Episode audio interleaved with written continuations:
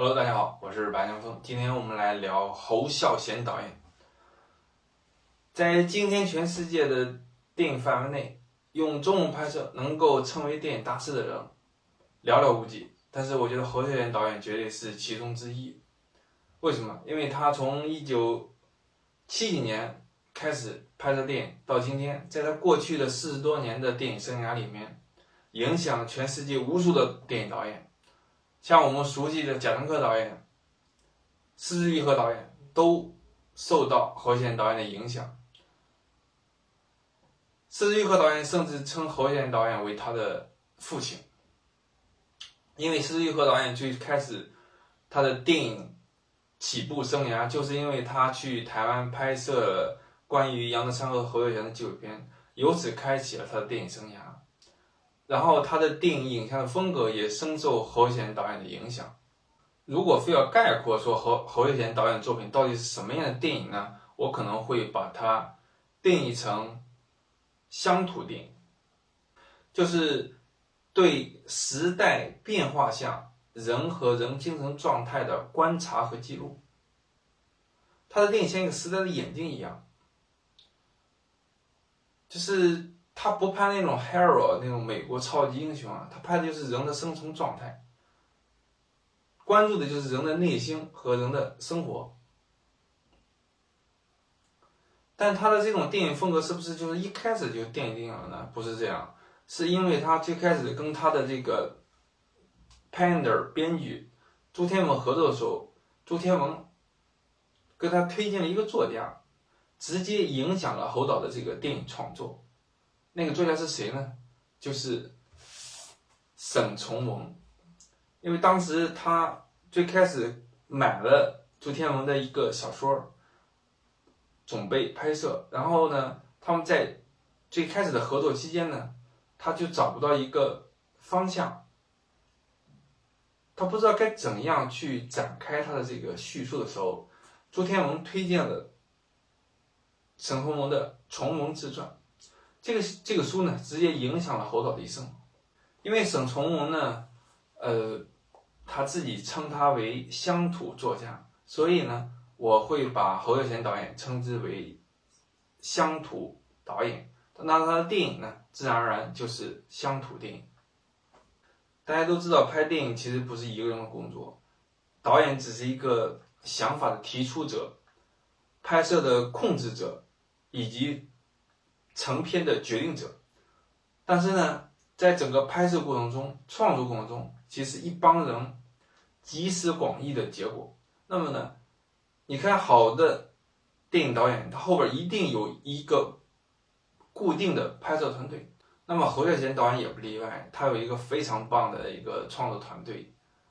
他的御用编剧朱天文，然后御用剪辑廖庆松，御用摄影李平冰，然后加上他的录音杜笃之，包括最近几年加入的林强，包括还有他的固定的美术黄文英。他的这个，跟他从最开始拍片，七十年代末到现在，他就形成了这个固定班底，帮助了他实现侯孝贤的电影世界。侯孝贤导演的这个拍摄和拍法是非常独特的，在全世界的电影里面没有人这么拍的。因为电影本身是一个工业，但他拍的这种方法呢，有点像土法炼钢。为什么这么说呢？他首先他很少用明星，而且他的拍摄完全是一种独特的拍法。大部分的拍摄无非就是选演员、彩排，然后商业分工、拍摄分工、工业这种拍法。但他的拍法呢，完全是一种作坊式的、土法炼钢式的。他很少用明星，用的大部分是非职业演员。经常是，比如说我们拍一场戏，正常是可能要彩排很多遍，拍很多条。像王家卫那种选择性的导演，他就会拍好几百条，是吧？然后选一条。侯孝贤导演不是这样，他的电影几乎是一种用很高的智慧拍出了一种电影自己生长的一种方式。什么叫电影自己生长？就是很多演员在拍摄的时候，你不告诉他我们哪条会用。经常是演员在彩排的时候说：“我们现在彩排一遍啊。”然后那演员说：“好，我们彩很放松的彩排，彩排一遍。”然后导演说：“OK。”然后呢，然后说我们正式拍一条。其实正式拍那条呢，他不用，他就用他彩排的那条，就是他会用，把它用在电影的层面上。这种是很少见的，也是一种很智慧的方式。当然，最近几年有他有一个固定的演员阵容，就是张震和舒淇，但他，但在他过去的电影里面，他很少启用明星。中间中间呢，像《悲情城市》启用过梁朝伟，即使是专业演员，在侯孝贤的电影里面也是非常独特的，因为职业演员就是给台词。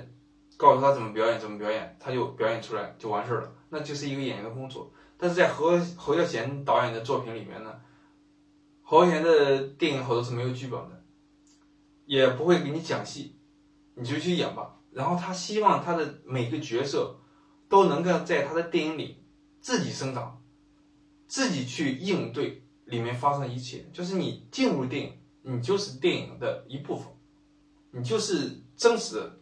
所以经常他就不喊咔，就是很多演员演着演着，比如说我说一个什么台词，啊，不要一枪指着我的头。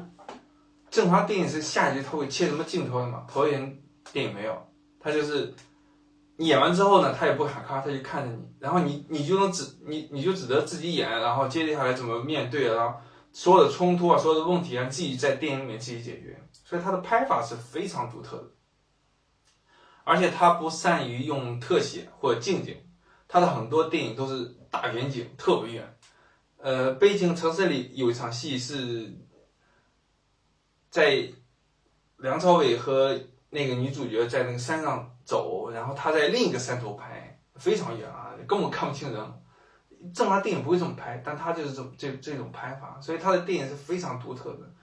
因为他的观点是什么呢？就是电影你不能只拍细节，拍细节第一是偷懒的拍法。第二，你拍细节的话，你没办法看到全貌，他的信息是被剪辑的、被忽略的，你只能看到他想让你看到的。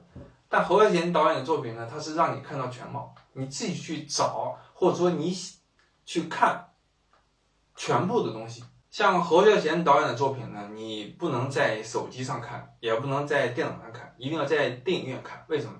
因为他的东西呢，他不不简简单单的是拍一个故事了，而是你像他最新的作品《聂隐娘》，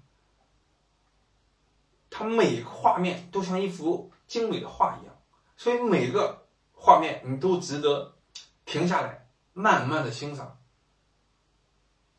这个是大师的作品，在荧幕上然后被放大以后，你去看的效果，他每每幅画都那么美，都像一个。水墨画一样，充满了意境，充满了他的这个思思想和构思。所以你看侯侯孝贤导演的作品，几乎是在就看一个大型的展览。特别是在他后来的作品里面，他早期的作品呢，其实是故事性比较强的。如果你没看过侯孝贤导演作品，那么可能看早期的那些作品会更容易进入。因为那个东西呢，戏剧冲突啊，故事啊还比较多。但是呢，从九十年代末后来，他的电影已经完全进入了一个，就是电影就是电影，故事就是故事，他已经不再把讲故事当成一个主要的一个东西了。